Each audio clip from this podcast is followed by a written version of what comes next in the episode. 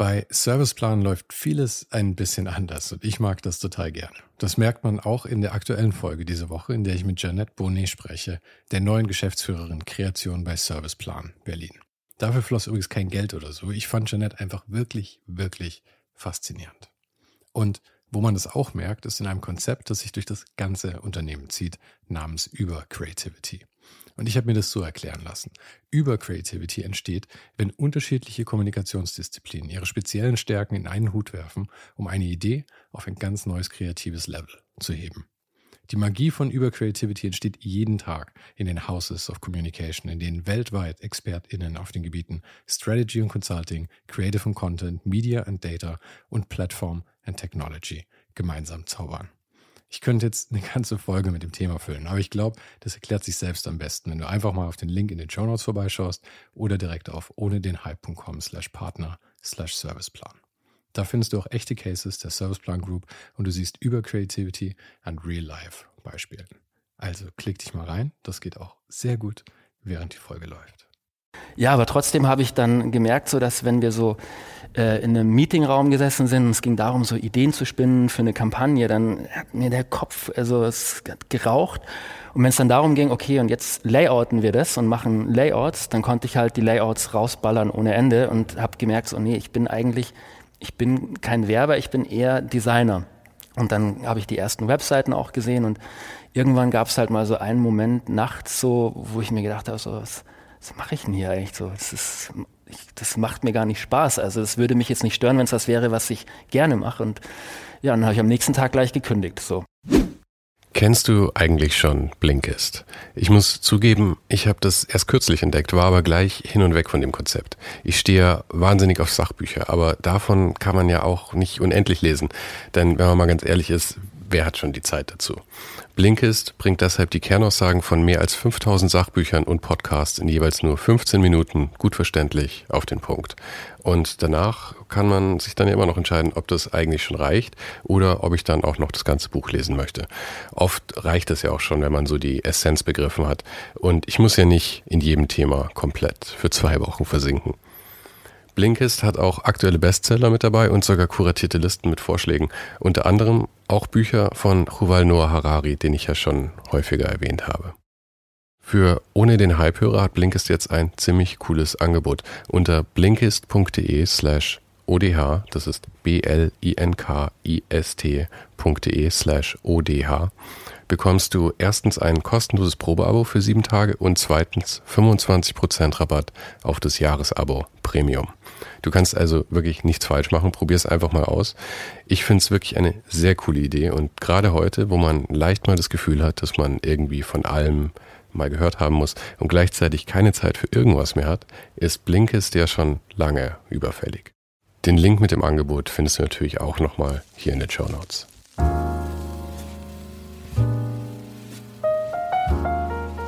Das hier ist Ohne den Hype mein Name ist Sven Jüngsmeier und mein Gast heute ist der Designer und Künstler Christian Hundertmark, auch bekannt als C100.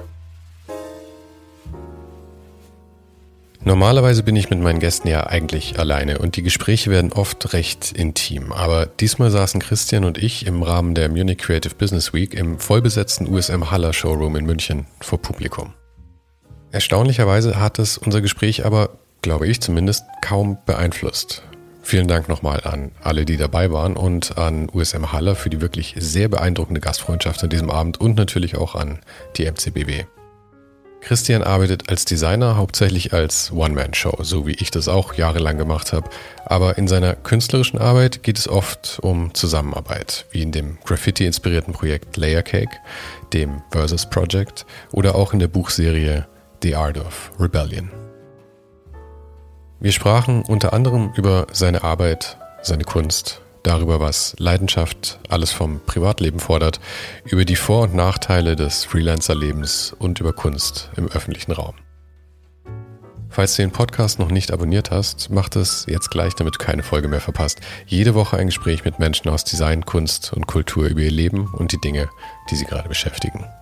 Und verpasse auch nicht den Newsletter. Jeden Sonntagmorgen fünf Tipps ohne den Hype, drei Tipps von einem Gast und zwei von mir. Den Link dazu findest du in den Show Notes und auf der Website.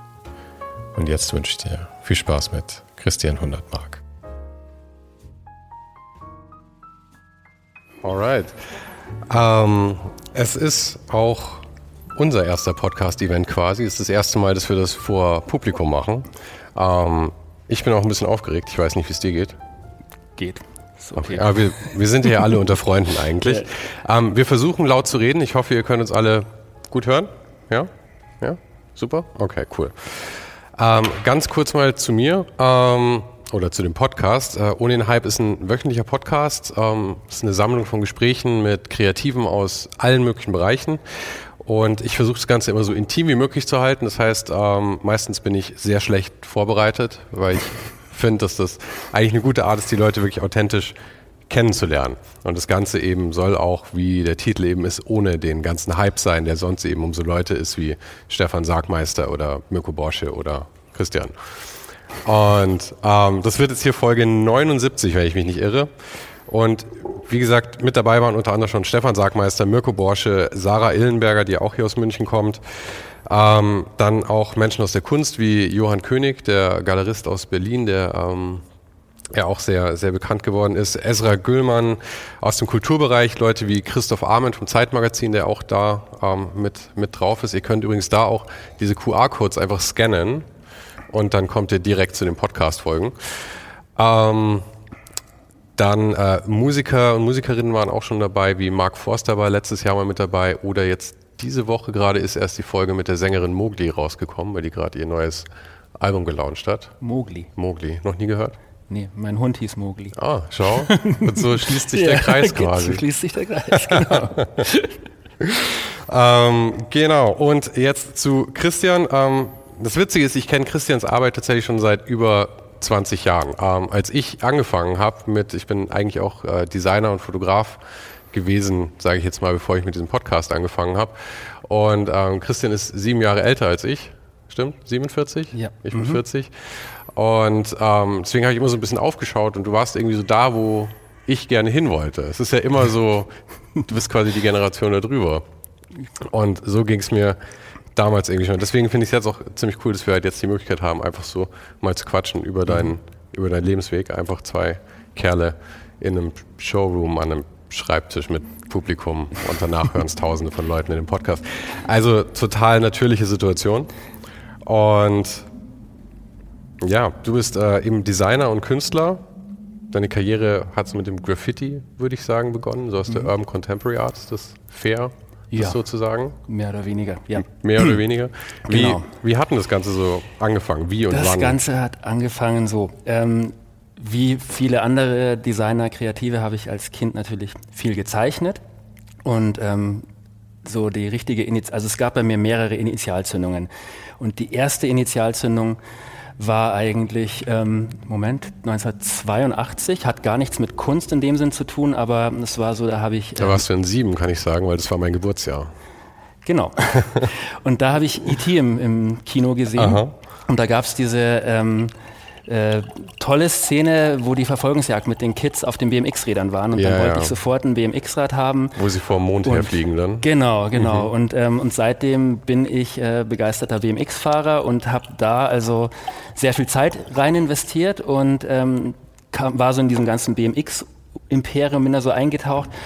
Und es ging dann weiter, dass ich mit ähm, 14, 89, mhm. genau, 15, ähm, habe ich in einem langweiligen Skiurlaub ähm, mir gedacht, ähm, ich zeichne jetzt mal eine Graffiti-Skizze.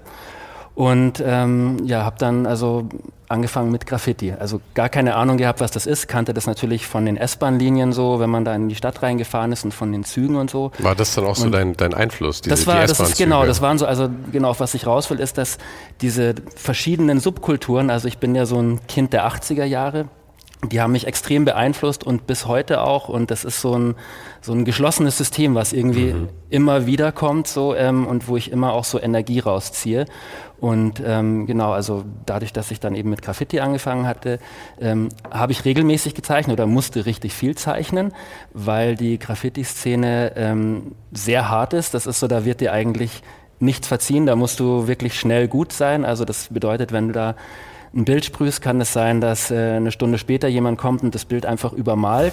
Wenn du Pech hast, kommt er irgendwie und nimmt dir auch noch die Dosen weg. Also das ist so, das ist schon also ziemlich tough. tough. so für einen Teenager da reinzukommen. Also Aber was waren die Sachen, die du am Anfang so gemalt hast? Ähm, eher so figürliche Sachen? Und ich meine, das meiste äh, sind ja viel so Tags und oder halt. Äh, ähm, totalen Schrott. Ja.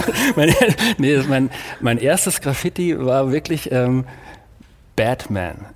Batman. ja, das war so ein, so hieß Batman. Mhm. Und ich habe auch keine Ahnung gehabt, dass es Tags heißt oder so. Ich habe einfach nur diese Schriften, die man daneben mhm. macht, so auch ausprobiert. Also ich war wirklich so ein richtiger Toy, so ein mhm. richtiger Anfänger. Und aber ja, wollte halt dann immer besser werden und habe dann also Tag und Nacht gezeichnet, dann ja auch dann es gab in München ja so mehrere legale Wände auch, also wo man dann auch andere Sprüher kennengelernt hat. Zu der Zeit habe ich auch Mirko kennengelernt, also damals auch Teenager, so small da genau. Mhm, mh. Und da habe ich, ähm, hab ich mich mit Mirko ja auch drüber unterhalten. In den, wir haben einen Podcast gemacht vor ja, ich will jetzt nicht lügen, vor zwei, drei Monaten sowas würde ich sagen. Und da ging es auch ziemlich viel um diese Graffiti-Szene, weil der auch sehr, sehr, sehr verwurzelt drin war. Ja, also mir hat das wahnsinnig viel gebracht, also sowohl, also jetzt für meine spätere Laufbahn, also weil, ähm, weil einfach du sehr viel üben musst, um besser zu werden und du hast eine ziemlich krasse Eigenverantwortung, also ich vergleiche das immer damit so, also dasselbe ist es beim BMX-Fahren oder Skateboard-Fahren auch du bist dafür verantwortlich, was das Ergebnis ist. Mhm. Also umgekehrt, wenn du jetzt in einem Fußballverein bist und du hast das beste Spiel deines Lebens, aber alle anderen spielen schlecht und ihr verliert, dann hast du eigentlich trotzdem, habt ihr verloren. Und andersrum halt, also wenn du, du kannst noch so schlecht spielen und dann äh, spielen alle anderen gut und du gewinnst auch irgendwie. Und das ist beim BMX-Fahren, Skateboard-Fahren oder Sprühen, da gibt's bestimmt noch zig andere Sachen, ist es so, für den Erfolg bist du selbst verantwortlich. Äh, mir, mir es ähnlich, ja. aber heißt das, dass du schwer Verantwortung aus der Hand geben kannst? Weil bei mir ist es so, ich, ich tue mir sehr schwer damit. Das ist eine Fangfrage. ist eine vielleicht, vielleicht ist das also der, der Grund auch, warum ich äh, nach wie vor oder wieder äh, eine One-Man-Show bin. Mhm. Also, weil ich bin auch gerne, also nach wie vor ein Tüftler und setze mhm. mich damit auseinander. Ähm, mittlerweile, also muss ich auch ein bisschen delegieren und auch mal was rausgeben, aber ähm, im Endeffekt ähm, ja, mache ich das einfach auch zu gerne und habe da wahnsinnig viel Spaß dran mhm. und merke dann auch, also wie schön es ist, wenn so du irgendwann die Früchte der, der vielen Arbeit erntest. Also bei Graffiti war das dann auch so, ich bin dann über die Jahre hinweg, also natürlich dann auch besser geworden und ähm, dann gab es auch wieder so einen, äh, ja, so ein Magic Moment so, wo mir dann irgendwann ein anderer Sprüher gesagt hatte, so, also ich hatte, vorweg muss ich sagen, ich habe am Anfang nur legal gesprüht und ähm, über die ersten paar Jahre so und irgendwann und bin dann auch wirklich schön, habe dann schöne Bilder gemalt und so und irgendwann war ich mal, nachdem ich eine schöne Wand gemalt hatte, saßen wir in so einem Café und dann war so ein anderer Sprüher und der hat dann zu mir gesagt, so, hey Christian, du kannst noch so viele schöne Bilder malen, wenn du den Respekt von den anderen Sprühern haben willst, dann musst du illegal malen. Mhm. Bom! ich so, ja, okay, gut. Ähm, in derselben Nacht habe ich mein erstes illegales Bild gemalt. Und, ähm, ich würde mal sagen, ist alles verjährt. Ist alles verjährt, also deswegen, ich kann da auch Aber was, frei drüber wo, sprechen. Wo war es denn? Wo? Äh, Im Münchner Norden. Im Münchner Norden, okay, genau wollen wir nicht Nicht werden. weit weg, nicht weit weg. Also ich meine, ich hatte ja auch nicht wirklich Ahnung, wie mhm. das, also schon so ein bisschen. Also ich muss sagen, ich bin immer sehr, sehr vorsichtig gewesen mhm. und ich hatte dann aber das Glück, dass mich so ein paar von den älteren Sprühern so auch mitgenommen haben und was es mir dann letztendlich für meinen weiteren Lebenslauf gebracht hat, ist, dass ich da sehr gemerkt habe, also wenn man das Ganze professionell und nicht irgendwie so, ich renne da mit dem Rucksack so zur S-Bahn hin und fange an zu sprühen, sondern wenn man das wirklich professionell macht, was da alles möglich ist, also mit dem richtigen Plan, mit der richtigen Vorbereitung mhm. und das ist alles, also ja, wie wie in, äh, wie in einem Gefecht irgendwie. Also du, du legst da Stolperfallen, du hast Walkie-Talkies, du bist im Gebüsch mit einem Nachtsichtgerät und so weiter. Also, Ihr habt wirklich Stolperfallen wirklich, gelegt, ja, ja. um euch Zeit zu erkaufen? nee, nee, also ja doch, mehr oder weniger. Es gab so ähm, also es gab ein S-Bahn-Depot mhm. ähm, und da ist parallel so ein, so ein Weg reingefahren, also gegangen, wo man mit dem Auto, also wo die Polizei, wenn, wenn was war, sind mhm. die ja mit dem Auto reingefahren. Und da hast du halt einfach einen Baum reingelegt, weil da mussten die aussteigen und dann hast du halt ein bisschen ähm, Vorsprung gehabt. Mhm.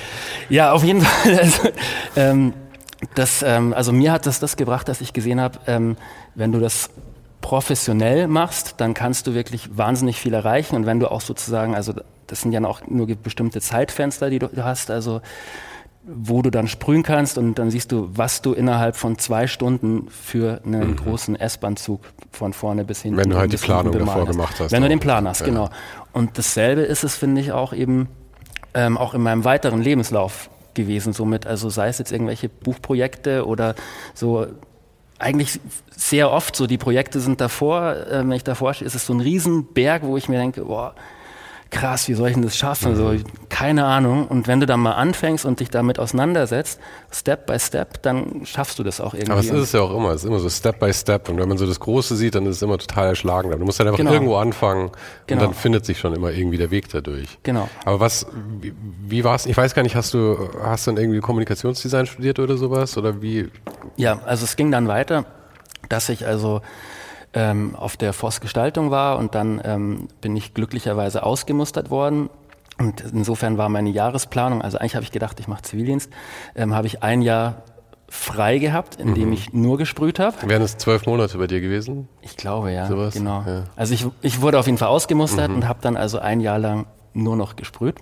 Und in der Zeit also mir schon überlegt, so, ja, was könnte ich da machen? Und das war schon klar. Was haben deine Eltern davon gehalten, dass du ausgemustert wurdest und dann ein Jahr lang einfach nur so rumfaulenzt hast? Äh, die fanden es gar nicht so schlimm, weil ich hatte also ähm, glücklicherweise sehr früh auch ähm, Sprühaufträge gemacht, ähm, oh, also okay. also gemacht und habe dadurch auch echt auch immer gut Geld verdient. Also ich musste mir nicht wie viele Sprüher die Dosen klauen, sondern ich mhm. habe also große Aufträge gemacht, habe also auch gut Geld verdient.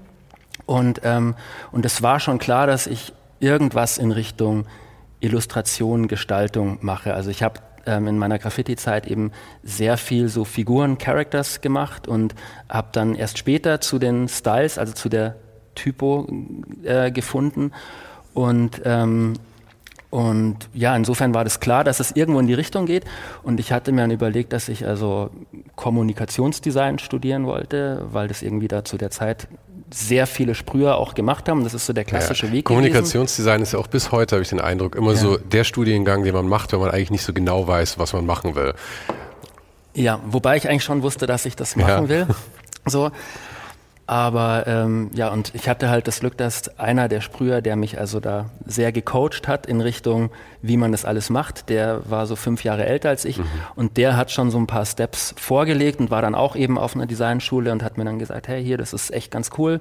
Ähm, dann habe ich mir das angeschaut und dann war das klar, dass ich das machen will. Auf welcher Schule warst du dann? Das war die Blocherer Schule. Okay. Das ist so eine äh, Traditionsschule gewesen, so, also eigentlich irgendwie eine Kunstschule früher mal, ähm, ja, über 100 Jahre alt und hatten damals noch einen sehr guten Ruf. Das also ging da mal so auf und ab so. Okay. ja, genau, also genau. Und, ähm, war auf jeden Fall genau das Richtige für mich. Also ich hatte eigentlich, wollte ich das nur mal testen, so ein Semester, und dann war es aber klar, okay, das ziehe ich durch, das finde ich super, weil du da auf jeden Fall, also das hat mich weitergebracht. Das hat so, ich hatte nach der Voss, hatte ich ein bisschen so einen, so einen Punkt, wo ich halt, also klar, zeichnen konnte so und ich hätte dann gerne was in Richtung Illustration gemacht. Es gab aber, glaube ich, nur in Hamburg eine Illustrationsschule und ich war dann doch sehr München verbandelt und war dann so, ah nee, und irgendwie so, ist doch alles schön hier so. Mhm. Und ähm, dann hat sich das angeboten und dann war es so, ja, cool, mache ich das.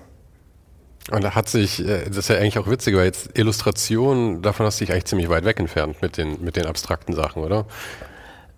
Ähm, es sind Kreise. Es sind Kreise. also, nee, ich habe eigentlich, also ja, Illustration, also in dem Sinn, ich bin kein Illustrator geworden, mhm. der nur Illustration macht, aber ich habe schon auch sehr illustrativ eine Zeit lang gearbeitet. Also ich habe ja ähm, sehr viel so Flyer und Plakate für Clubveranstaltungen gemacht und auch Musikplattencovers und da ist es ja dann doch sehr so dieser collagige Stil. Mhm. Und das kam aber alles auch erst so später. Also jetzt dieses klassische, ich mache einen Buchtitel mit, einem, mit einer gemalten Illo, das habe ich nicht gemacht in dem Sinn. Hast du während der Schulzeit dann weiter auch so Sprühjobs gemacht oder also nebenbei ja. noch gearbeitet oder war das dann ja, irgendwie ja, doch. Also das war, nee, das, also das hat sich dann so ein bisschen so ähm, verlagert. Das ist dann mehr so, sind halt dann die ersten Grafikjobs gekommen. Dann ähm, war es eigentlich so, dass ich Ende des, also ich habe dann auch so, ich glaube, die ersten Plattencovers kamen dann auch schon. Also es kann sein, dass ich das so ein bisschen jetzt durcheinander bringe, zeitlich, ist ja doch schon. Es ist schon eine Weile her. Ja. 99 habe ich so abgeschlossen. Ehrlich, ja. so. genau. Aber ähm, das hat sich so ein bisschen dann ähm, ja so verändert, dass man halt dann auch mal so einen Logo-Job gemacht hat, mhm. weil der Christian macht jetzt ja hier Design und dann kann man ihn nochmal fragen, ob er ein Logo macht und so. Für ähm, sehr wenig Geld. Für sehr wenig Geld, ja, für einen Kasten Spezi. genau, nee, und ähm, so ist es dann in die Richtung gegangen. Und ähm, das Studium, muss man dazu sagen, ist ähm, am Ende des Studiums, ähm, das war zu der Zeit, glaube ich, noch sehr Usus so, sehr in Richtung Werbung mhm. geschoben worden. Und es gab zu dem Zeitpunkt auch keine klassischen kleinen Designstudios. So ja, eben, das war ja auch eine andere Zeit. Da gab es ja nur Werbeagenturen genau. eigentlich. Und da bist du halt rein als Grafiker da und hast dann halt genau. irgendwie das umgesetzt, was die, die Konzepte oder Texte halt irgendwie sich ausgedacht haben. Ja, also ich hatte Glück. Also ich war... Ähm, ich hatte im Studium habe ich schon ein Praktikum gemacht und hatte da also auch sehr gute Artdirektoren, mit denen ich immer noch befreundet bin.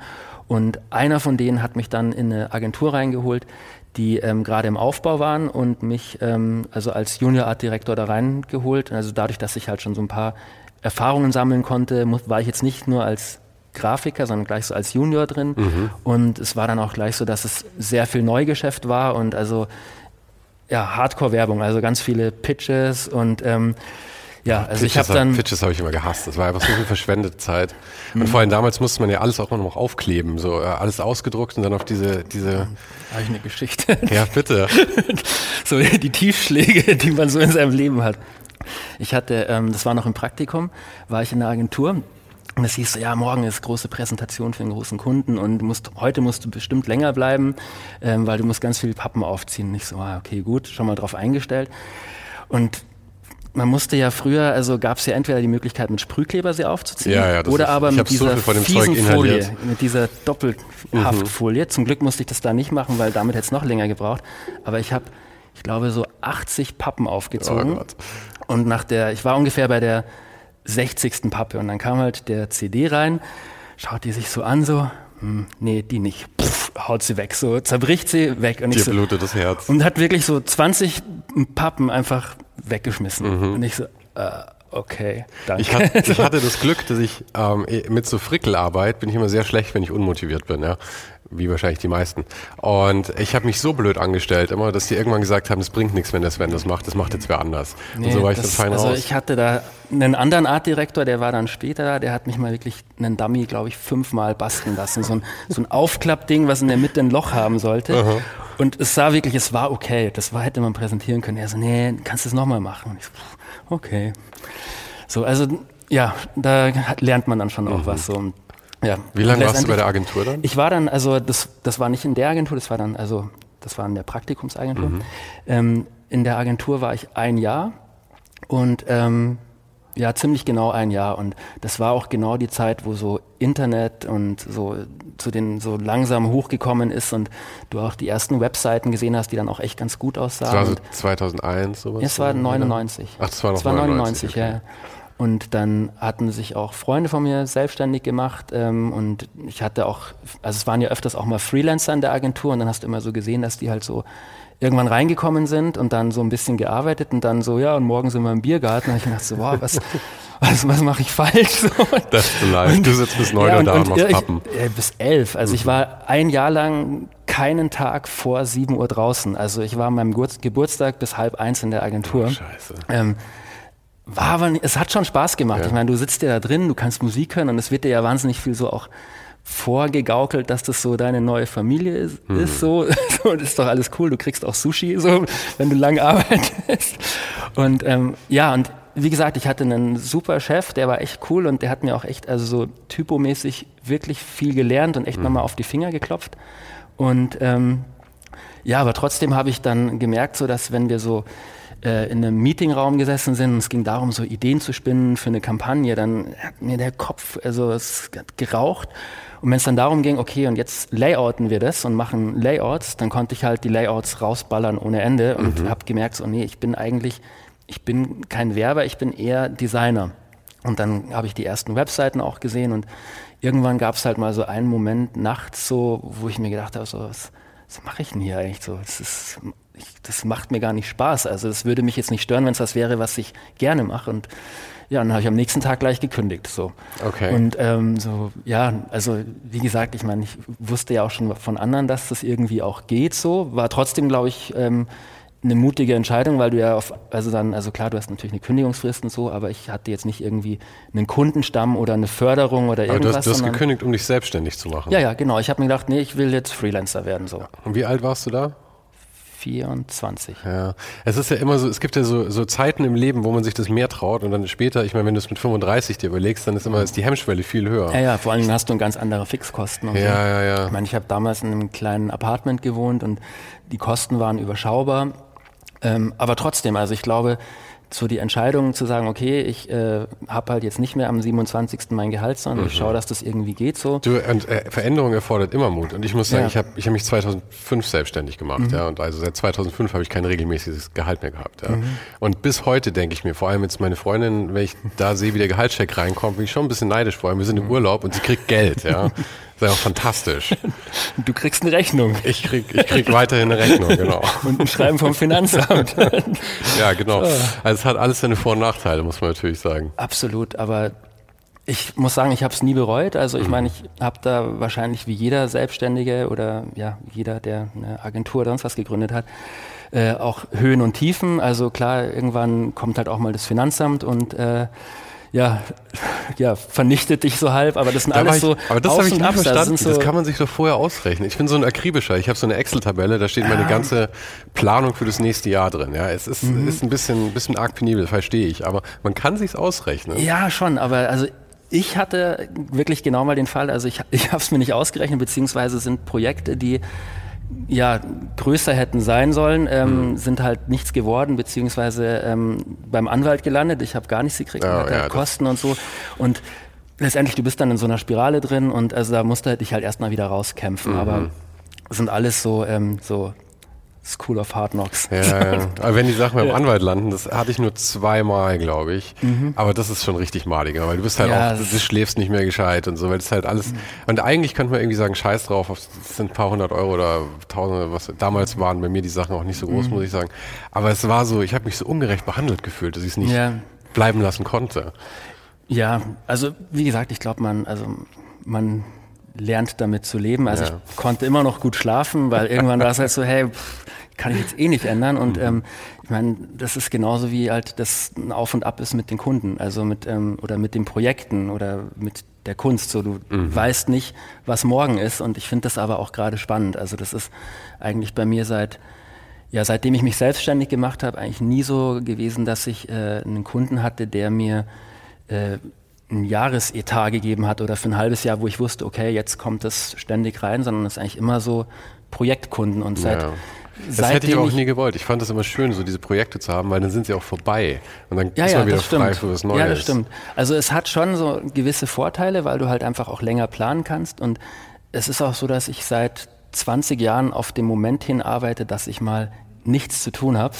Und es passiert nicht. Das ist immer so meine To-Do-Liste.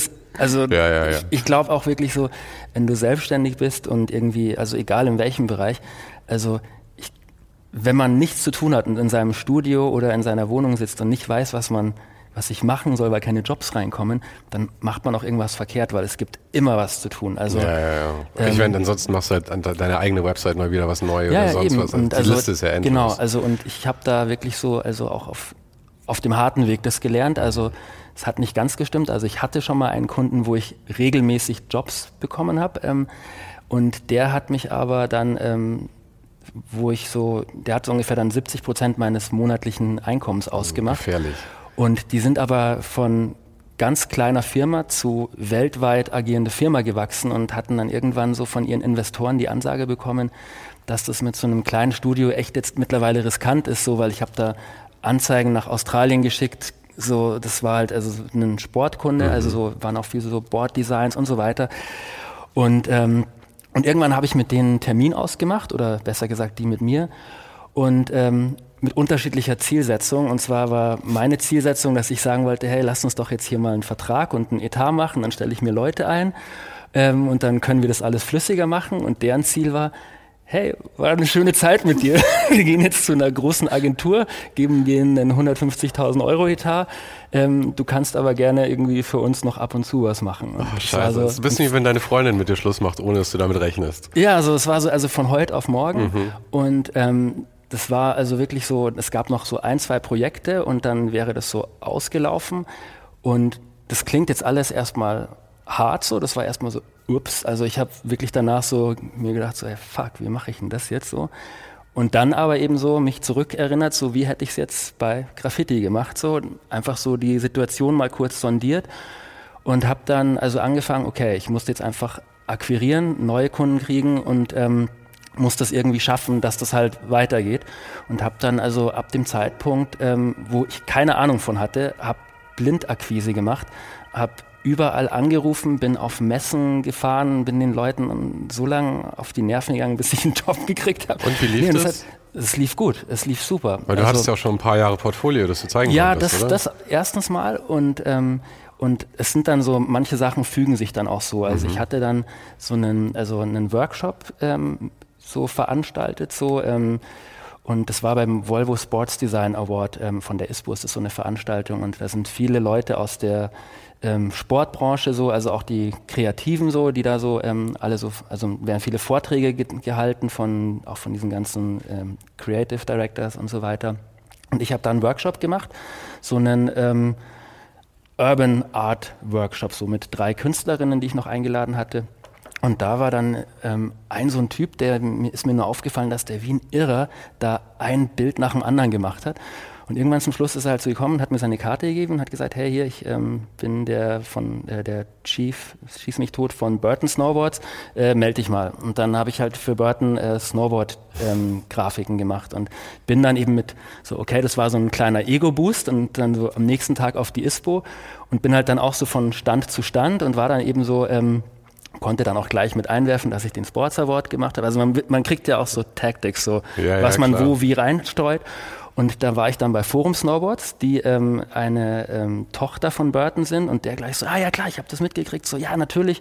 Und da hat, hat mir am Abend noch eine Mail geschrieben, so, hey super, dass du zu uns am Stand gekommen bist, ähm, ja, lass uns zusammenarbeiten. Und dann habe ich für die zwei Snowboard-Kollektionen mhm. gemacht. Und, also zwei, ähm, zwei Jahre letztendlich. Nee, nicht zwei Jahre, zwei ähm, äh, Linien, also mhm. so zwei. Also in einer Saison, ja. Ja, in einer Saison, genau.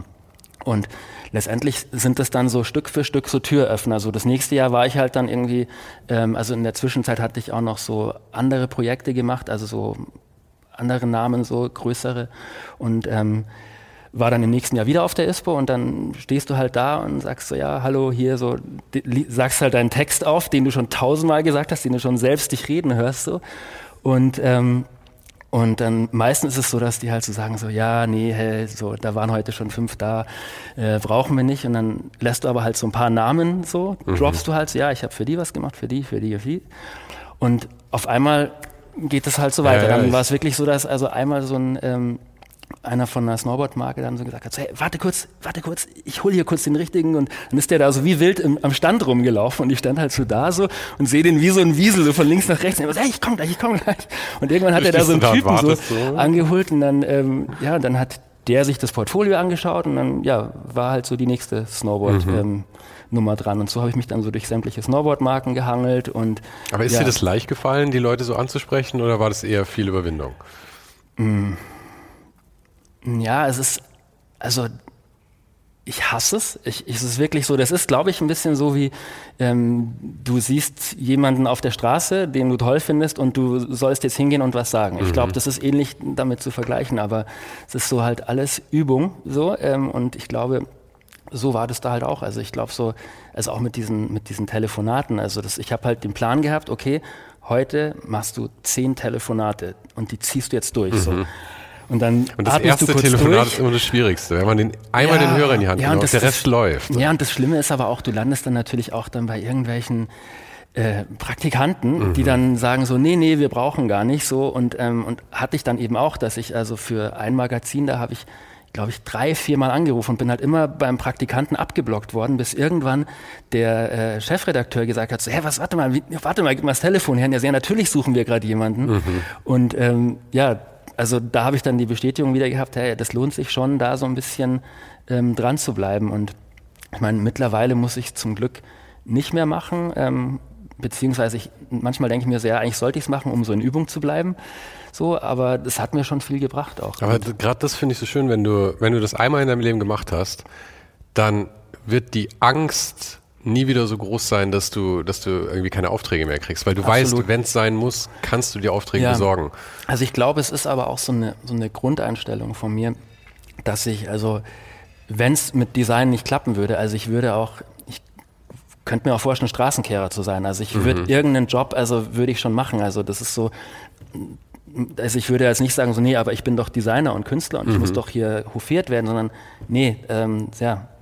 Das habe ich mir auch mal ich glaub, gedacht. Das ist eine Grundeinstellung und ich glaube, das bewahrt mich davor, dass ich eben das nicht machen muss. Und deswegen habe ich aber auch den Respekt vor solchen Jobs. Ja, also das ja. ist auch für mich, wenn es auch so um Angebote geht oder so, ähm, denke ich mir dann oft so, okay, also jetzt überleg mal, wie lange dafür eine Frau an der Kasse sitzen müsste. Ja, ja, klar. Und auf einmal kriegst du ein anderes Verhältnis dafür und denkst dir so, okay. Ja, wobei das darf man auch immer nicht, nicht unterschätzen, weil ähm, so ein Stundenlohn, den man da irgendwie aufruft, ja, ähm, klingt wahnsinnig toll, aber wenn du am Ende siehst, du bist halt nie komplett ausgelastet oder ja. zu sehr ausgelastet, du musst Akquise eben machen, ja. du musst da, dich um dein ganzen eigenes Zeug kümmern. Ja. Das heißt, du wirst ja effektiv für ein Drittel deiner Zeit bezahlt oder so. Klar, ja, und vor allen Dingen, also die ähm, Angestellte an der Kasse oder der Angestellte, der macht um sechs die Kasse zu mhm. und muss nicht mehr dran denken. Und du wirst halt ja 24 Stunden am Tag damit beschäftigst ja, du dich in Also auch da ist eben wieder Vor- und Nachteile. Aber ja. ich finde vor allem immer so, weil wenn man dann Leuten sagt, ich krieg, ich nehme irgendwie so und so viel die Stunde und die sitzen da, weil sie halt in einem Angestelltenverhältnis und sagen, das ist ja irre, wie viel du verdienst. Ja, ich denke mir, am Ende kriege ich weniger raus am Monatsende als du, weil du halt überhaupt nicht weißt, wie viel ich tatsächlich dann abrechnen kann und wie viel nicht und was das meine stimmt, Abgaben sind und so. Auf jeden Fall. Das klingt besser, als es ist manchmal. Ja, natürlich. Also klar, ich meine, es ist mit der Kunst ist es noch viel krasser so, weil also Kunstwerke ja dann wirklich ein Werk sind und ähm, wenn dann auf einmal da so ein Preis fällt, dann das mhm. klingt noch mal krasser, weil das dann halt irgendwie schnell ja Tausende, Zehntausende Beträge sind. Aber da steckt ja wirklich dein, dein Herz drinnen und das ist so, ähm, so wie deine Babys, die du ja auch nicht weggeben willst. Also so, das ist ja ähnlich auch. Wann ist denn das Künstlerische dann dazugekommen? Bis jetzt haben wir eigentlich darüber geredet, dass du dich selbstständig gemacht hast mhm. dann und halt eben die kommerziellen Sachen gemacht hast. Ja. Und ich meine, wenn man sich deine Sachen anschaut, hier stehen ja einige Sachen mhm. von Christian das könnt ihr euch nachher mhm. alles mal in Ruhe anschauen. Aber da ist ja schon eine riesen Schnittmenge zwischen den kommerziellen Sachen und den künstlerischen Sachen. Aber wann hast du das erste Mal gesagt, ich mache jetzt wirklich irgendwie was für mich oder nicht kommerziell in dem Also eigentlich ist das die ganze Zeit parallel gelaufen so. Und das kam mir dann auch so, dass ich ähm, auch Bücher rausgebracht habe, so über Urban Contemporary Art, also aka Street Art, aber habe ich dir mhm. gesagt, ich mag den Begriff nicht so mhm. gerne. Und, äh, und da bin ich ja auch so in, die, in diese Kunstszene wieder eingetaucht. Also und mit Graffiti war es ja ähnlich. Das ist ja auch eine ja, Kunst der Sachbeschädigung. Ich, ich möchte, so. ich möchte die Bücher jetzt und nur nicht so unter den Tisch fallen lassen. Nee, nee. Hast, es waren drei Bücher, glaube ich, die du in der mhm. Serie rausgebracht hast, genau. oder? Wie hieß die gleich nochmal? Uh, The Art of Rebellion. Genau. Vier waren es. Vier. Genau. Und die haben sich ja verkauft wie warme Semmeln, muss man sagen. Ja, das war das, das richtige Buch zum richtigen Zeitpunkt. Mhm. Also das war ein sehr gutes Timing, ähm, auch sehr viel Arbeit ähm, und ähm, Genau, war genau, genau der richtige Zeitpunkt. Also Und das war, war komplett so, in Eigeninitiative. Ja, also es war so, ich habe ähm, 2000 habe ich dann, also nach dem Studium, also wo ich dann in der Werbung war, habe ich dann ziemlich mich auch von dem klassischen Graffiti losgesagt, also weil einfach irgendwann doch ein bisschen gefährlich und irgendwie, ähm, ja, genau, und das war auch so diese ganze Graffiti. Es gab immer mehr Kameras an den S-Bahnen. Ja, das so, genau, nicht nur das, genau. Nee, und ähm, und hab dann ähm, und es hat sich auch ein bisschen totgelaufen, weil bei Graffiti hat sich das alles sehr so in einer Ecke so bewegt, so da war so ähm, Kunst ähm, oder es war alles nur für einen engen Zirkel an Graffiti-Leuten, die das lesen konnten, so. Mhm. Und das war irgendwie, hat mich das so ein bisschen genervt. Und das ist auch so, also, so sehr, soll ich sagen, päpstlicher als der Papst alles dort gesehen worden und also gar keine Freiheit. Und irgendwann habe ich halt dann da nicht mehr so Lust drauf gehabt und habe mich dann sehr dem Design gewidmet. Und dann kamen mehr oder weniger so ähm, zeitgleich auf einmal so die ersten Berichte so, also in, was war denn das für eine Zeitung? Blond war das, genau. Ähm, da war ein Bericht über Street Art, so über, also die ersten Vorreiter, da war dann so ein bisschen Banksy drin, ein bisschen Shepard Ferry, so die, wirklich so die allerersten Vorreiter. Und dann habe ich das so gesehen und habe mir gedacht, so, boah, das ist ja cool, das ist ja irgendwie so was ganz anderes. Und auf einmal hat sozusagen das, ähm, die Zielgruppe hat sich komplett gewandelt. Also während du bei Graffiti nur für den engen Kreis der mhm. Graffiti-Writer das gemacht hast, war bei Street Art das so für alle, so für die Öffentlichkeit und du kommunizierst mit den Menschen und du trägst es in die Welt raus, du willst irgendwie was bewegen so und das fand ich wahnsinnig spannend Und, ähm, und vor allen Dingen, wenn du da einmal eintauchst, dann siehst du halt auch, was es da für große Projekte gibt. Also so, ähm, es hat mich total fasziniert. Und irgendwann kam der Punkt, dass ich mir gedacht habe, so, ja, aber wieso gibt es da eigentlich kein Buch drüber? So. Und ähm, ein, Bekannter von mir, der einen Verlag hatte, mit dem habe ich da auch drüber geredet und dann haben wir gesagt, so, ja, eigentlich würde das echt Sinn machen, darüber ein Buch zu machen. So. Und dann haben wir so ein Dummy gebastelt und ich hatte eigentlich nicht wirklich Ahnung, wie man ein Buch macht, also außer das, was man vielleicht so im Studium gelernt hat, mhm. aber so die Fallstricke, die es da gibt, also keine Ahnung irgendwie. Und und vor allem, ja. du musstest es ja nicht nur layouten, du musstest ja, genau. tatsächlich ich war, überlegen, ich war was ja auch der, drin ich war, sein Genau, soll. also ich war ja nicht nur der, ähm, der Designer von dem Buch, sondern ich war ja auch der Herausgeber und also der Autor. Sprich, ich musste mit den ganzen Künstlern in Kontakt treten und ähm, das ging dann hauptsächlich über E-Mail, beziehungsweise ich bin dann auch in der Zeit auch äh, öfters ins Ausland gereist, also so, wo halt dann irgendwas passiert ist. Es war eine sehr kleine Szene ähm, und habe dann eben das Buch rausgebracht, also ähm, um die Story ein bisschen zu, abzukürzen. Und habe damals, ähm, gab es auch eine Release-Party in München, die ähm, mega, also mega geile Party war. Das war in der Registratur. Mhm, kenn ich noch, auch ja. noch. Das war, glaube ich, so die erste Party, wo der Laden echt aus allen Nähten gebrochen, äh, gebrochen ist und wo ähm, Künstler aus, ähm, aus dem Ausland angereist sind. Und es war so, ich habe, also ich das war eigentlich ziemlich krass, weil ich so die ganze Zeit mir gedacht habe, boah, das gibt's nicht, wie das alles so funktioniert. Ich schreibe hier mit mhm. Künstlern auf der ganzen Welt, bin auf einmal connected mit Leuten aus New York, äh, Tokio, Brasilien, Rio, was weiß ich so, die mir auch alle schreiben, hey, wenn du mal da bist, dann äh, kannst du bei mir schlafen so. Und und dann so, okay, dann äh, noch eine Release-Party gemacht, das ist auch alles so ähm, hat perfekt geklappt irgendwie. Dann schreiben mir die Künstler auf einmal so, ah, du machst eine Release-Party, ja, wir kommen. Und auf einmal waren dann so einer aus New York da, drei aus London, mhm. aus Paris, aus so, alles in München. Aber ich so. finde es auch eine gute Lektion, die man irgendwann mal lernen muss. Bei mir hat es sehr lange gedauert. Bei mir hat es erst mit dem Podcast so angefangen, mhm. dass wenn man was, du kannst alles erreichen, was du willst, vor allem wenn es um so Kontakte geht. Du musst es halt nur einfach machen. Genau. Ja. Ich hätte auch nicht gedacht, dass ich dann genau. Jean-Remy Format im Podcast habe genau. oder sowas. Aber man ja. muss sich einfach nur drum bemühen ja, also und halt dranbleiben. Ich zitiere da einen Freund von mir, der sagte immer, ja, Ideen haben wir alle, aber ähm, wie wär's mal mit anfangen? das ist so, also ja. dann, dann kommt dann, also und da muss man es halt durchziehen. Das ist also, ja, wie ich ja vorhin schon gesagt habe, so mit Graffiti und so weiter, da war es ähnlich. Also mhm. du musstest halt einmal dir überlegen, wie du es machst und dann geht es auch. Und bei dem Buch war das dann eben ein sehr glücklicher Zeitpunkt, weil A, es gab kein Buch drüber, parallel dazu hat aber ähm, ein anderer ähm, Autor aus London auch ein Buch über Street Art gemacht. Also das, ich habe mich mit dem so kurz geschalten, damit wir keine Überschneidungen haben. Und aus irgendeinem Grund ist sein Buch aber nicht rausgekommen. Und meins war mhm. zuerst draußen und war dann, also die erste Auflage waren, glaube ich, viereinhalbtausend und die war nach einem Monat verkauft. Mhm. Und auf einmal so, okay, krass. Und dann ist das Buch halt, dann hatten wir einen Vertrieb, also Ginkgo Press, ähm, die sind aus Amerika. Die haben das dann weltweit vertrieben und dann ist das Buch halt in den Folgejahren, also es gab dann ein zweites und drittes und viertes. Man kann die bis ähm, heute kaufen, oder? Ja, ja, genau. Und also letztendlich ist das Buch durch den Vertrieb so in sämtlichen Kunstbuchhandlungen, Museen der Welt gelandet. Also ich habe das eine Zeit lang, wenn ich irgendwo in der Stadt war, immer so ein bisschen zum Check gemacht. So. Das ist schon auch ein stolzer Moment, ja. ja, natürlich, klar. So ich stand in der Tate Gallery und dann so, okay, cool, hier ist mein Aha. Buch. So. Und, ähm, aber ähm, ja, und das war halt ein sehr glücklicher Zeitpunkt und ähm, dadurch ähm, und bei dem Buch war es ja auch so, das war nicht klar, ob das irgendwie Geld bringt. Also das war so ein, so ein Obolus war ausgemacht, was ich dafür bekomme, aber die Zeit, die ich da rein investiert habe, also war, ich, also ich habe wirklich äh, endlos viele E-Mails geschrieben. Also es ging eigentlich ab dem Moment los, wo der Startschuss kam, äh, habe ich, ich weiß nicht, wie viele Mails am Tag beantwortet. Also an dem Tag, wo der Startschuss war, war es zum Beispiel so, ich habe um 5 Uhr nachmittags die Mail geschrieben und bin dann weg und habe am Abend nochmal meine Mails geschickt so, und hatte eben einen, ähm, das war so ein Blog in Frankreich, dem habe ich geschrieben, ja, ich bringe das Buch raus, ob er dann seinen, seinen Künstlern, die bei ihm so die Sachen einschicken, äh, mal schreibt, dass ich ein Buch mache und dass die sich bei mir melden sollen. Und habe halt so mit fünf oder zehn Mails gerechnet und hatte aber auf einmal 150 Mails.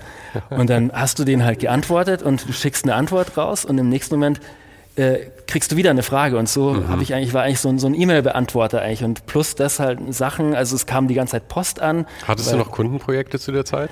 Ja. Auch noch parallel? Ja, ja, genau. Okay, und ist da irgendwas hinten runtergefallen oder hast du es irgendwie gemanagt? ja, schon. Die, die Beziehung. Oh. also, ja, war, war auch, ich meine, das ist ja auch so ein Moment irgendwie. Ähm, ja, ich habe halt wirklich 24 Stunden gearbeitet mhm. und das war alles so, ähm, ja, es ist aber alles so krass gelaufen. Du bist halt in so einem Tunnel und denkst dir so, boah, krass, wie das alles läuft. Und es ist so, die Release-Party so, ja, natürlich kannst du hier eine Party machen und, und dann frage ich die DJs irgendwie, war ein Freund von mir, ja klar, legen wir umsonst auf und ich denke die ganze Zeit so, boah, alles läuft, alles läuft, wo ist der Fehler? Mhm. Und dann wirklich so zwei Tage vor der, vor der Party auf einmal so Beziehung beendet und dann so, okay, fuck.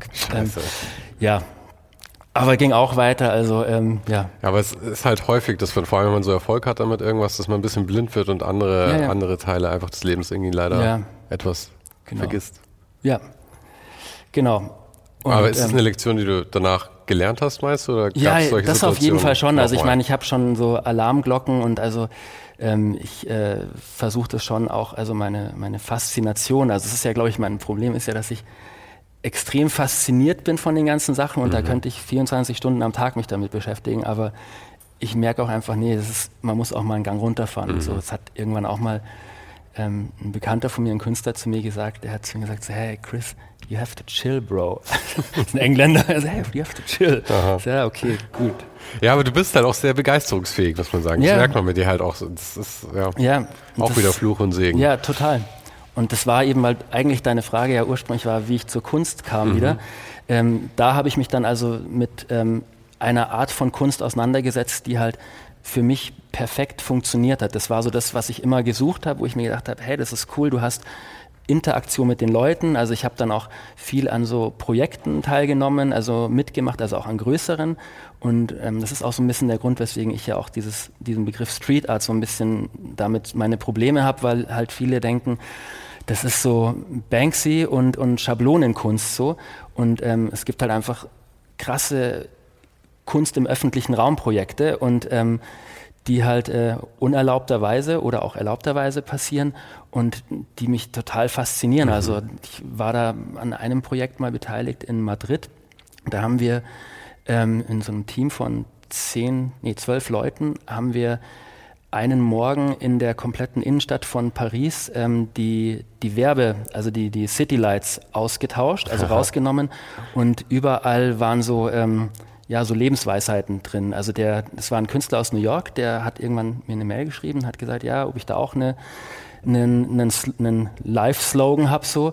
Ähm, und er hat also 100 Leute angeschrieben und möchte die dann, also diese, diese Slogans in der Innenstadt, also er möchte die ganze, das war so ein Advertising-Takeover, mhm. Aber war das, war, war das irgendwie legal abgesprochen oder war das so eine, so eine Kurs-Nummer? Das war, das war äh, ziemlich illegal. Okay.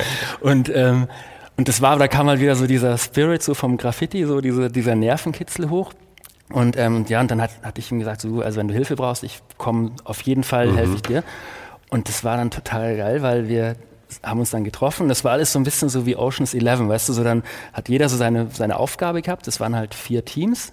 Jedes Team hatte also einen, der die, die Kästen aufgemacht hat und die Werbung raus. Der andere hat die Werbung rein und einen Kasten zu und der dritte war der Fotograf, der es dokumentiert hat. Und irgendjemand und, hat einen Schlüssel besorgt dafür dann, oder? Ja, es war ein, der war auch Teil des Teams, der hat in der, in der Nacht davor von sämtlichen City Likes die Dinger aufgemacht. Mhm. Das heißt, du musstest nur noch so ah, dagegen okay. treten, dann sind die aufgegangen und hast sie ausgetauscht. Mhm. Und ähm, das war aber alles halt, ähm, also hätte wäre da jemand erwischt worden, hätte das, glaube ich, richtig Ärger gemacht so. Und insofern war es halt auch klar so, wir fangen alle um Punkt 6 Uhr an und wir müssen in 20 Minuten das erledigt haben, weil dann kriegt das halt vielleicht irgendjemand mhm. mit und wenn dann einer zu spät anfängt, dann hat er halt ein Problem. Aber es ist wirklich sehr Ocean's Eleven. Ja, es war, so. es war, wir haben 20 Minuten Fenster. Ja, ja, wirklich, genau. Und ähm, aber das Coole war wirklich, ähm, dass halt dann um 7 Uhr morgens äh, bist du durch Madrid gegangen und du hast keine Werbung mehr gesehen, mhm. sondern nur überall Slogans so. Und das dann, also das Projekt hat dann der Jordan, so hieß der, der hat es dann auch weiter an sämtliche Blogs rausgeschickt und also, dass es das Projekt jetzt gibt. Also, weil seine Idee auch war, also wenn das einmal so publik ist, dann kannst du auch nicht mehr, dann können dich auch die großen Firmen nicht mehr verklagen, mhm. weil dann mhm. würden sie ein Kunstprojekt ähm, mhm. verklagen. Und ja, und das war so ein bisschen das, was mich halt bei diesem ganzen Urban Art so fasziniert hat. Und ähm, Nach wie vor. Also das ist halt ähm, extrem spannend, aber so das Klischee, was Street Art ist, wird halt gerne mal so in so Schablonenkunst. Ähm, ja, aber ja, diese, diese Worte sind ja auch immer so, am ja. Anfang sind die okay und dann wird es halt so adoptiert von anderen Bereichen genau. und dann passt das Wort auf einmal nicht mehr. Das ist ja immer so das Problem, dass die Sprache immer so nachwachsen muss. Etwas, etwas anstrengend manchmal genau. auch dann. Ja, und ähm, ja, aber auf jeden Fall, das war so ähm, der Einstieg wieder so in die Kunstwelt, also und das hat sich ja dann auch weiterentwickelt. Also so, ich habe dann irgendwann auch so meine Aufgabe darin gesehen, nachdem sich die diese Kunstform, die dann also dann klar durch jemanden wie einen Banksy auch international immer bekannter wurde und also ähm, hat sich das krass entwickelt, so von den ersten, in dem ersten Buch waren das halt alles noch kleine Künstler, so, die irgendwie da so ein bisschen was gemacht haben, so. Und im zweiten Buch gab es dann schon die ersten Ausstellungen mhm. und die größeren Projekte und dann im vierten Buch hattest du dann halt Künstler, die in, im Museum of Modern Art ausgestellt haben und irgendwie ähm, halt richtige Kunstkarrieren, also habe ich da mitverfolgen können und ähm, habe halt parallel auch, also meine Kunst auch gemacht, aber war natürlich so in so einer Kuratorentätigkeit, Autor, Künstler, Art Director, so irgendwie so alles so ein bisschen und habe das halt so angeschoben und habe aber schon auch gemerkt, ich würde es gerne noch mehr machen und ähm, nachdem das aber dann doch auch so ein gewisser, ähm, ja, wie soll ich sagen, so ein, ein ähm, fällt das Wort jetzt nicht ein, so ein ich in so einem Flow war, so, also ja, ich hatte ein Studio zu bezahlen, ähm, ja, ge gewisse Fixkosten und so weiter. Da kannst du jetzt nicht von heute auf morgen sagen, so, ich mache jetzt nur noch Kunst und schaue, mhm. ob ich meine Bilder verkaufen und versuche irgendwie da in so einer Stadt wie München zu überleben. Aber das ist ja so ein, so ein Problem, und, das viele haben, diesen Spagat irgendwie zu genau, schaffen. Genau. Und ähm, deswegen ging das nicht so flüssig ähm, oder also nicht so von nee, nicht so von heute auf morgen, sondern ist ein ähm, ja so ein Übergang so von ähm, ja erst waren es vielleicht 20 Prozent Kunst, mhm. 80 Prozent Design und ähm, jetzt mittlerweile ist es so bei, ich würde mal sagen, 50-50 oder mhm. 60-50. Das ist wirklich äh, 60-40. Also es ist wirklich so mal mehr Kunst, mal mehr Design und ähm, ja. Es ist ja sehr schwer, so ein Leben in so eine Stunde reinzupacken. Ja. Aber eine Sache, die ich ganz gerne noch von dir hören würde, ist das Projekt, das du zusammen mit dem äh, Patrick, heißt Patrick der, glaube ich, Hartl, ja, genau. Ähm, weil das ist ja auch wieder alles irgendwie ja. zusammen. Also ihr macht ist, Kunst genau. und ihr kollaboriert aber eben mhm. auch wieder mit Leuten auf der ganzen Welt. Genau, oder? also da hat sich eigentlich so auch wieder so der Kreis geschlossen, weil ähm, den Patrick kenne ich aus meiner, aus unserer gemeinsamen Graffiti-Zeit mhm. aus den 90er Jahren. Also da haben wir viel Unfug getrieben. Und ähm, er hat dann auch Design studiert, aber Schwerpunkt Kalligrafie und hat sich so ein bisschen aus den Augen verloren, weil er in einer anderen Stadt studiert Gab's hatte. Gab es wirklich einen Schwerpunkt Kalligrafie? Das scheint mir sehr speziell. Nee, also er war in Augsburg auf der FH mhm. und hat da eben sehr viel Kalligrafie sich mhm. mit auseinandergesetzt. Und ähm, ist dann, ähm, äh, hat dann früher den Absprung geschafft, ähm, nur noch Kunst zu machen und ist dann ähm, ein, es, es, gab dann so diesen neuen Begriff Kalligraffiti. Das hat also mhm. ein Graffiti-Künstler, der also auch so das geschafft hatte, Kalligrafie mit Graffiti, mit Tags zu verbinden. Der hat diesen Begriff geprägt und, ähm, und der hat irgendwann so, ähm, nachdem das ziemlich durch die Decke ging, so mit einer Facebook-Seite mit einer Million Follower und so weiter und der auch wirklich also sehr etabliert ist im Kunstmarkt, hat er irgendwann ähm, äh, 50 Ambassadors so für jedes Land ernannt und der Patrick war einer von denen in mhm. Deutschland auch. Und habe ich alles immer nur so am Rand so mitgekriegt. Und irgendwann habe ich ihn mal ähm, auf seiner, auf einer Ausstellung besucht. So. Also wir hatten uns zufällig gesehen, weil wir im selben Viertel gewohnt haben, also weil ich ins Westend gezogen bin. Und, ähm, und dann war ich auf seiner Ausstellung und dann hatten wir so, also das war, wir haben eine sehr enge Freundschaft gehabt so und das ist ein bisschen auseinandergegangen und haben halt, da war so, waren so am Reden und dann habe ich irgendwann gesagt, so, hey, lass uns doch mal gemeinsam malen, so einfach mal so eine Session machen. Und dann bin ich ähm, ja, ein paar Tage später zu ihm ins Atelier gegangen und wir haben einfach angefangen. Also wir hatten keinen Plan. Also wir haben ähm, jeder so halbfertige Leinwände dabei gehabt und der eine hat beim einen was gemacht, der andere beim anderen und wieder was so. Also er hat ja sehr kalligrafisch gearbeitet und sehr viel mit Tags und so. Bei mir war es eher so grafisch, also so sehr abstrakte Flächen so. Aber das heißt, ihr nehmt eben das vom anderen als Grundlage und dann genau, arbeitet ihr genau. damit weiter. Das, ja, genau. Also ich habe sozusagen von ihm was weggenommen und er hat von mir was weggenommen. Mhm. Und dadurch sind so vielschichtige Bilder entstanden. war aber alles nicht geplant, so das war einfach nur so, hey, wir haben Spaß dran und hey, voll cool, dass wir uns jetzt wieder so öfters sehen. Mhm. Und dann kam irgendwann eine Anfrage für eine Ausstellung für den Patrick und da hat er dann gesagt, hey, da könnten wir eigentlich, nachdem wir jetzt eh viel mehr zusammenarbeiten, äh, eigentlich da ausstellen so. Und wir hatten aber noch gar keinen Namen dafür und dann so, wie nennen wir das? So, ja, es sind irgendwie so lauter so Schichten, so Ebenen. Ja, dann nennen wir das doch äh, Layer Cake. So, kennst du den Film Layer Cake? Ja, klar, den kenne ich. Ja, cool, wir nennen es Layer Cake. Mhm. So, und das ist sozusagen jetzt unser ähm, äh, Name so, also unter dem wir als Künstler arbeiten. Der Schichtkuchen. Und genau, der Schichtkuchen. Und eben, also es passt eigentlich perfekt, also so wie mhm. Arsch auf Eimer eigentlich so. Und, ähm, und letztendlich ist es so, es war nicht beabsichtigt, aber irgendwann ähm, ist uns aufgefallen, dass das eigentlich eine Konzeptkunst ist, weil wir eigentlich so eine der Grundregeln des Graffiti, dass man ähm, die Arbeit des anderen nicht, nicht crossed ähm, und übermalt, außer man will ihm irgendwie eins reinwirken, so wie was ich vorhin erzählt mhm. hatte. So. Ähm, das ist unsere Basis. Also einer nimmt was weg, der andere macht was drüber. Wir diskutieren da auch nie, sondern es entstehen einfach dann im Lauf der Sessions total vielschichtige Bilder, so abstrakt und ähm, ja, und äh, haben da also mittlerweile sehr, ähm, ja, sehr viel Ausstellungen jetzt schon Und ihr macht es aber eben nicht nur ihr beide, sondern ihr schickt Leinwände auch durch die genau, ganze Welt. Genau, oder? wir haben das dann also vor drei Jahren haben wir uns gedacht, also wir, wir haben dann auch ein Buch gebracht, äh, rausgebracht, weil irgendwann. Das, das machst du einfach immer. ja, ich bringe einfach ein Buch raus.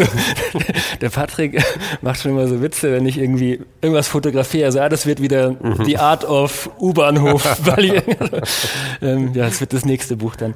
Nee, ähm, es zu der Zeit eben, als dieses Kalligraffiti, das war dann so der nächste große Scheiß irgendwie, der so draußen war, wo es auch kein Buch drüber gab. Mhm. Und dann haben wir halt auch gesagt, ja eigentlich, ähm, ähm, lass uns da ein Buch drüber machen. Und dann haben wir ein Buch gemacht über, ähm, also es heißt The Art of Writing Your Name. Mhm. Also wir bleiben so ein bisschen in dem Namensding.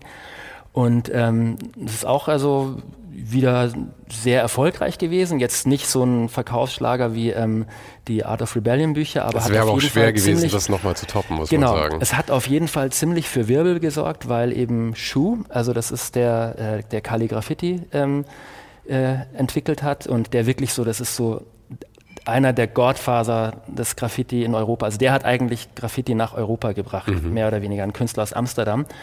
Und der war ursprünglich auch mal bei uns bei dem Buch involviert und irgendwann hat er uns gesagt, so, also ja, wir sollen mal nach Amsterdam zu ihm kommen, weil irgendwie, ähm, mit, ähm, um mit ihm zu sprechen, wie man das mit den Ambassadors machen kann.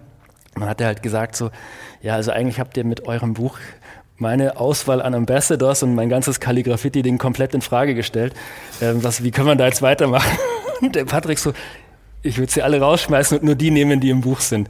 Und der so, yeah, I think about that. Und dann am, ähm, am 31.12. hat er so eine Mail an alle Ambassadors geschrieben, so, ja, also wir haben jetzt hier so, das ist jetzt neu, jetzt sind die und die nur noch Ambassadors, so war schön mit euch und wir so. Aber letztendlich war es auch so, es hat sich einfach viel getan und. Mhm. Aber ist ähm, es irgendwie auf euch zurückgefallen? Gab es da irgendwie ein bisschen Hate dann oder?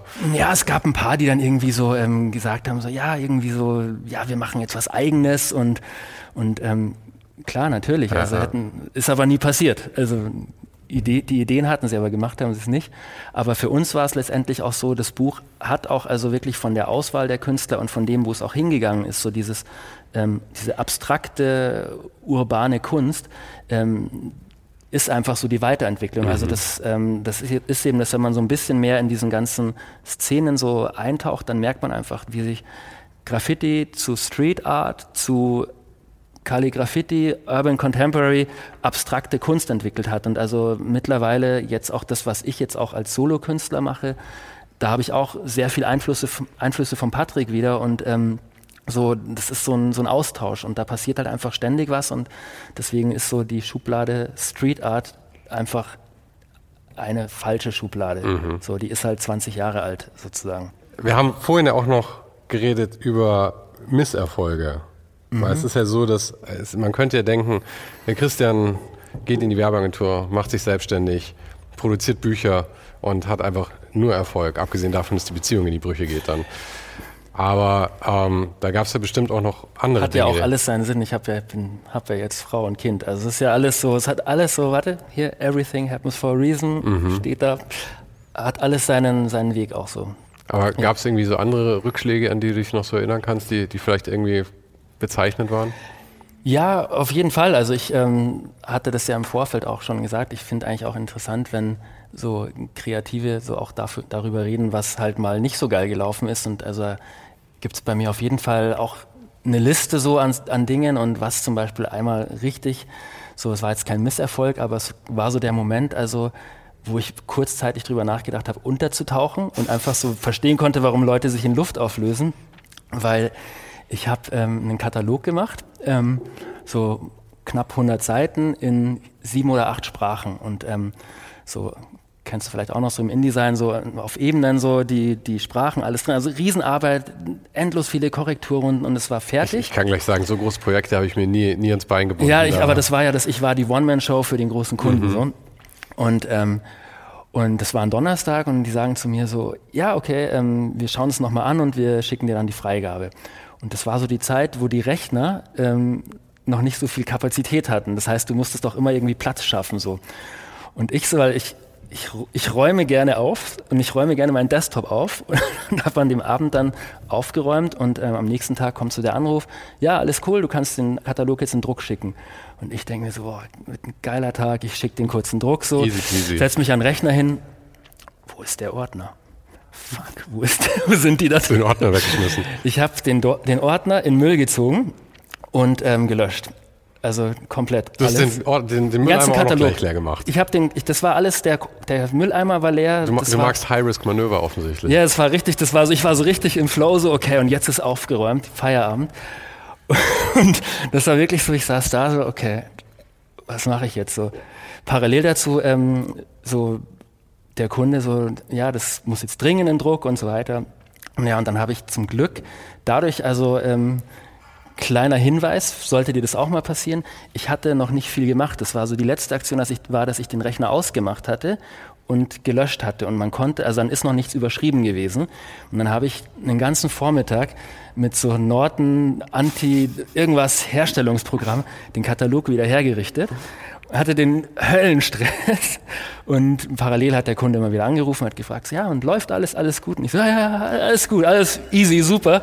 Und so sehe so wie der Balken so langsam sich fortbewegt und dann das Ding in Druck geschickt und zum Glück ging's alles, aber ja, genau, dann ähm, es hat alles geklappt, aber war so ein kurzer Angstmoment. Aha, naja, genau. auch, auch wieder daraus ja. lernt man, glaube ich, dann. Ja, ich habe es dann irgendwann später, habe ich es nochmal in abgeschwächter Form gemacht. Nochmal? ja. Aber ähm, ja, mittlerweile habe ich äh, große Festplatten und Backups. Und so. Ja. Genau. Aber Kaffee über, über ein ähm, MacBook habe ich auch schon geschüttet. Das hast du auch schon geschafft. Ja, ja, aber wenn du eine Cloud hast, ist es okay, dann geht das Leben weiter. So. Ja, mit diesem guten, guten Ratschlag würde ich sagen, beenden ja. wir jetzt dieses Gespräch an dieser Stelle. Ähm, vielen Dank, dass du dir die Zeit genommen hast. Sehr gerne. Vielen, vielen Dank, Dank dass ihr alle hier wart. Und ähm, wir sind jetzt auch weiterhin noch ein bisschen da. Es gibt noch Drinks und ähm, wenn ihr sonst irgendwelche Fragen habt, auch ohne dass es aufgenommen wird, dann kommt einfach. Danke dir. Dankeschön.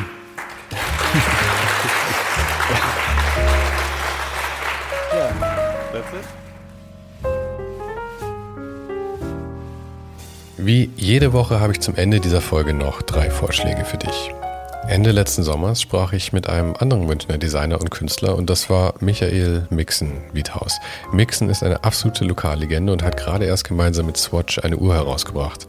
Wir unterhielten uns in Folge 44.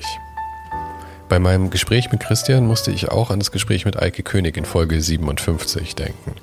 Da ging es nämlich vor allem um den Sprung vom Design zur Kunst und welche Hürden es dabei gibt. Und Christian erwähnt hier auch den wahrscheinlich bekanntesten Designer, den München jemals hervorgebracht hat, Mirko Borsche. Mirko und ich trafen uns vor nicht allzu langer Zeit und sprachen über seinen ungewöhnlichen Ausbildungsweg und über seinen Celebrity-Status in der Designszene. Das war Folge 65. Und Jetzt musst du dich bis zur nächsten Folge leider ein bisschen gedulden, denn ich nehme mir eine kleine kreative Auszeit. Die nächsten vier Wochen werde ich in einer bescheidenen Strandhütte in Asien verbringen. Aber keine Sorge, die nächsten Folgen sind schon im Kasten, unter anderem mit einem hervorragenden jungen Fotografen und einer der bekanntesten Designerinnen der Welt. Weiter geht's am 7. Juli, aber vielleicht hörst du auch schon davor mal wieder was von mir. Und falls du gerne vorab ein bisschen mehr weißt als alle anderen, dann lege ich dir sehr meinen kleinen Bonus-Podcast ans Herz. Auf patreon.com slash ohne den Hype kannst du die Show mit ein paar Euro unterstützen und dafür bekommen Supporter jede Woche einen exklusiven Blick hinter die Kulissen und einen Sneak Peek auf kommende Gäste. Den Link findest du natürlich auch nochmal in den Show Notes. Vielen Dank fürs Zuhören und für deinen Support und ich hoffe, du folgst mir auch auf Instagram. Da siehst du wahrscheinlich dann auch ein kleines bisschen, was ich die nächsten paar Wochen so am Strand treibe. Ich hoffe, wir hören uns sehr bald wieder.